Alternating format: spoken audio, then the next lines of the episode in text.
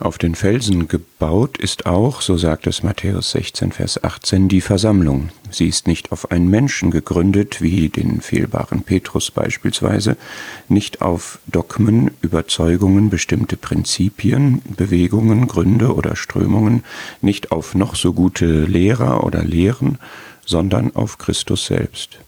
Hier in Matthäus 16 ist Christus selbst Fundament und Bauherr, zudem ist er der Eckstein des Gebäudes der Versammlung, nach dem sich alles ausrichtet. Den Wert dieser Aussage möchte ich wirklich voll ins Herz fassen. Das Fundament der Versammlung ist der Fels, ist Christus. Stabil ist das, belastbar, tragfähig, es braucht keinen menschlichen Support, es hält alles aus. Ich brauche keine stabilisierenden Strukturen, Traditionen oder ähnliches. Es ist unverrückbar, es ist konstant durch alle Zeiten.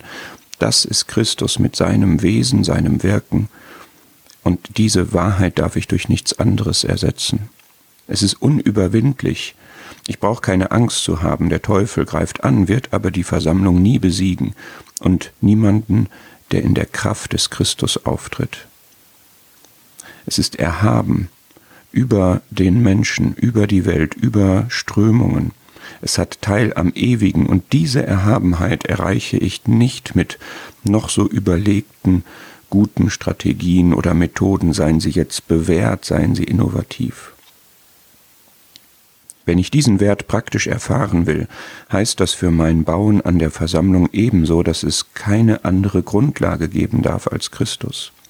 Ich darf diesen Felsen nicht versuchen beiseite zu schieben oder durch etwas anderes zu ersetzen.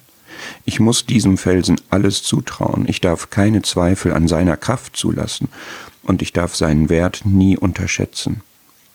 Und dieser Fels ist gleichzeitig auch die Quelle des Lebens, der Belebung und der Erfrischung, wie es Israel in der Wüste erlebt hat, als Gott Wasser aus dem Felsen strömen ließ. Vielleicht kennst du Situationen wie Mose, wo das Volk Gottes murrt und unzufrieden ist, weil das Lebenswasser fehlt. Das Rezept ist, rede zu dem Felsen, bete zu Christus, dem Haupt des Leibes der Versammlung, diesem lebendigen und kraftvollen Felsen, dass er durch sein lebendiges Wort und den kraftvollen Geist Belebung gibt, Ströme lebendigen Wassers in der Wüste.